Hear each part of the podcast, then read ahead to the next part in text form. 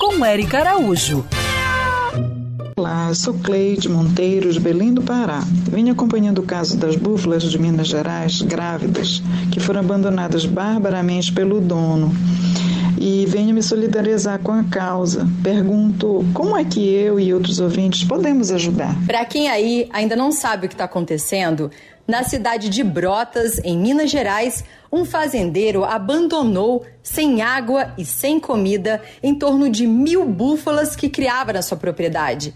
A maioria são fêmeas com seus filhotes e muitas, por conta da desnutrição e sede, morreram.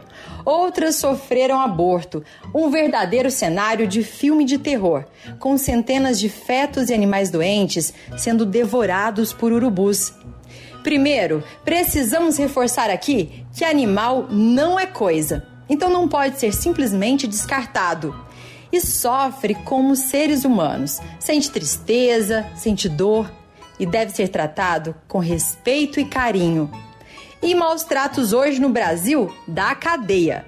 Mas a lei que já existe não está sendo cumprida com seu devido rigor. Então, como ajudar?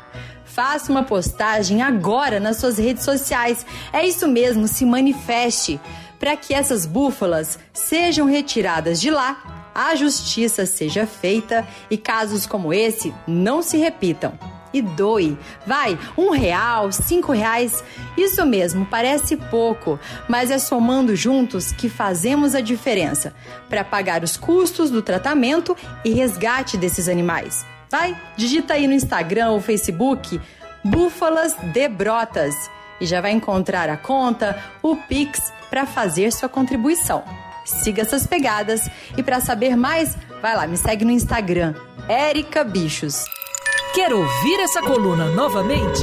É só procurar nas plataformas de streaming de áudio. Conheça mais dos podcasts da Band News FM Rio.